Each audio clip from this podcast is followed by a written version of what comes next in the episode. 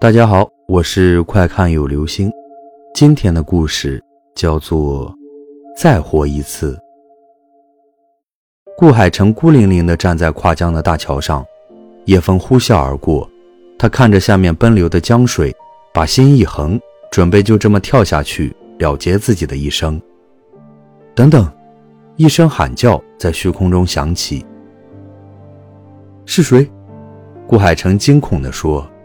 无论是谁，都不能阻止我自杀。我不是来阻止你的。一个鬼影出现在顾海城的面前，他一半的身子都已经腐烂，露出森森白骨，蛆虫还在皮肉中蠕动。我只是想和你商量个事儿。什么事？顾海城死意已决，见到鬼也不怎么害怕。我在想，你死后，你的身体能不能借给我用？我想借你的身体和身份再活一次。顾海成点了点头，说：“但是我可活得很辛苦，我怕你承受不了。”鬼哈哈一笑：“还有什么会比做鬼更糟？想吃吃不到，想摸摸不了，只能看着别人享受，身体永远是冷的，肚子永远也填不饱。你有什么资产吗？我有一个公司。”但由于投资失败，已经濒临破产了。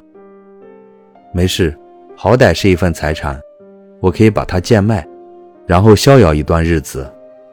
鬼说：“你还有什么亲人吗？”顾海城想了想，说道：“我还有妻子和一个女儿，但妻子已经带走了女儿，并准备和我离婚。父母也还健在，不过我已经没有脸去见他们了，我太失败了。”是他们一生的耻辱。鬼笑了几声，这么看来，你父母很疼你，我说不定还能从他们那里讨点钱。至于你的妻子女儿，反正他们自己走了，那我也不用照料他们了，落得轻松。好了，请你去死吧，让我再活一次。鬼催促道。顾海城看着下方青灰色的江水，竟然又有了点迟疑，他的心里。忽然有种很不舒服的感觉，请你去死！鬼再次厚脸皮的催促道。顾海城居然生气了，他摆摆手，从栏杆上下来，说：“你吵什么吵？我自杀不需要你在一边唧唧歪歪。我不想死了，想把我所有的东西都给你，没门儿！与其给你，我还不如好好活着呢。”四周的温度骤降。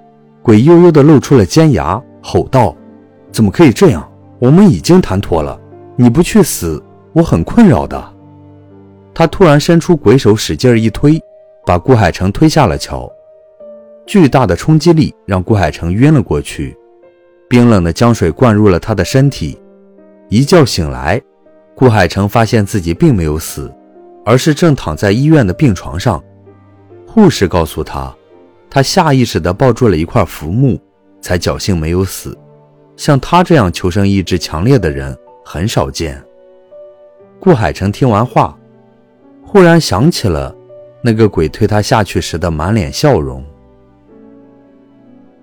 好了，这就是今天的故事。如果连死都不怕，还怕活着吗？所以，请好好的活着。